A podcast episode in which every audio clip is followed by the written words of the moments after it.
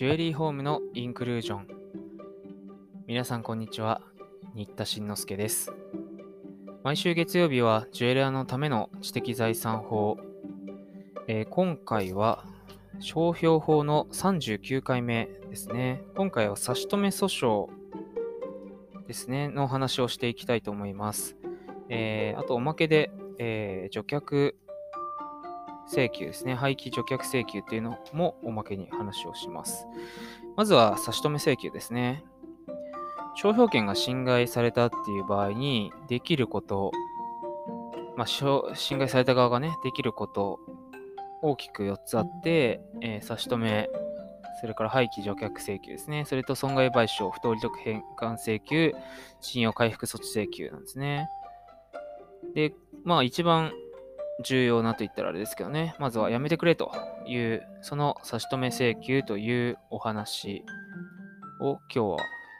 取り上げます。他はね、次回以降やりたいと思います。条文で言うと36条ですね、商標法の条文。こういう機会でもないとね、見ることないと思いますので、よければネットでね、商標法と検索していただくと、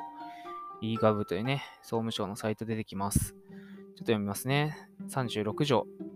商標権者または専用使用権者は、自己の商標権または専用使用権を侵害する者、または侵害する恐れがある者に対し、その侵害の停止または予防を請求することができる。2項、商標権者または専用使用権者は、全項の規定による請求をするに際し、侵害の行為を蘇生した者の廃棄、侵害の行為に供した設備の除却、その他の侵害の予防に必要な行為を請求することができるという条文なんですよね。はい。まあ、商標権の、まあ、物件的請求的な側面ですね。侵害行為に対して差し止めというのができるということです。ちなみに、ポイントとしては、この、えー、差し止め請求をするにあたっては、相手方に故意過失は不要です。つまり要件ではないということなので、無過失であっても認められます。これがね、後で別の回で説明する損害賠償請求とは違う部分です。で、差し止め請求はさっきの条文であったように、えー、現に侵害行為が行われている場合だけではなく、侵害の恐れがある場合にも請求ができると書いてありました。じゃあその恐れって何なのかっていうことなんですが、一応判例上、客観的なものである必要があると考えられています。えー、裁判例見てますと、まあ、客観的に見て、その侵害行為の再開の恐れがないと認められるならば、えー、差し止め請求自体はね、訴えた後、もうやめますって言ってやめたんだったら棄却されることが多いですが、まあ、ただね、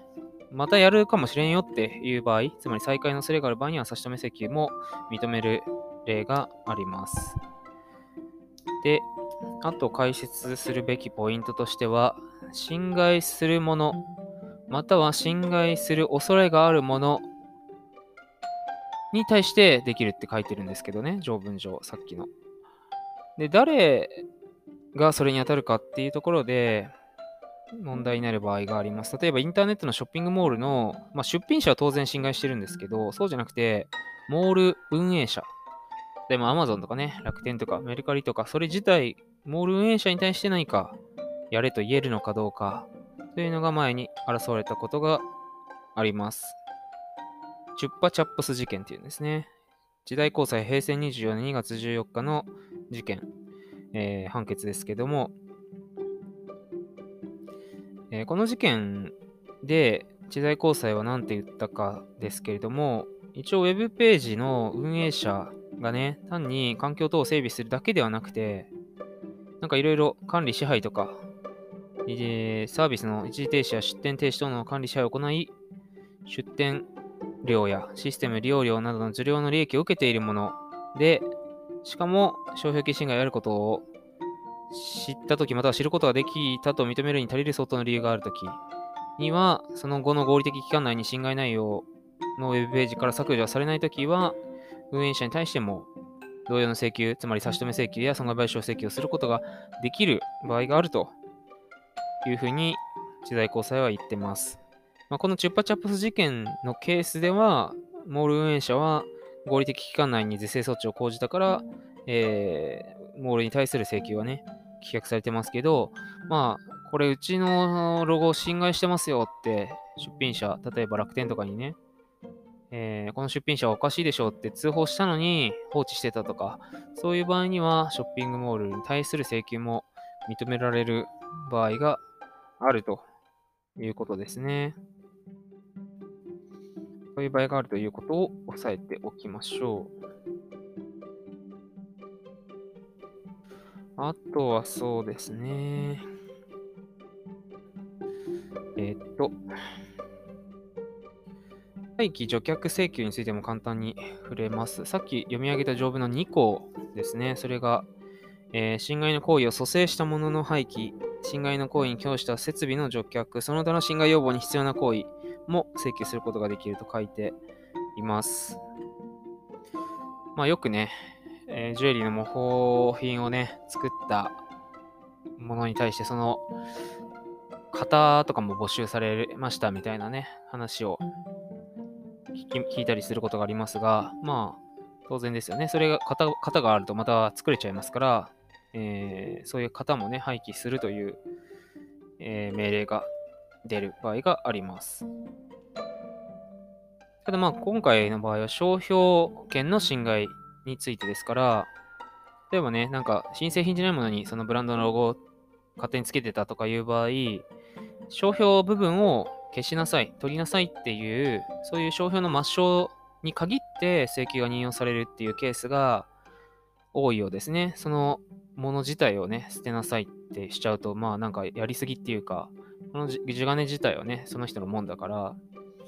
まあ形とかがね、商標に、商標権の侵害に当たってるんだったら別ですけどね、ロゴマークつけてる部分を剥がしなさいと。そういうふうな、えー、範囲で認めることが多くて、で、まあ、ジュエリー関係で言うと、やっぱりこれですね。カルティエ事件。大阪地裁の昭和57年2月26日の判決が、えー、このロゴの部分の抹消だけをに限ってね、認めた事例とされます、されていますね。よかったら後でなんかリンクが見つかれば概要欄かなんかに貼っておこうかと思います。はい、今回は侵害に対するね、救済としての差し止め請求、それから廃棄除却請求について説明していきました。それではまた次回お耳にかかります。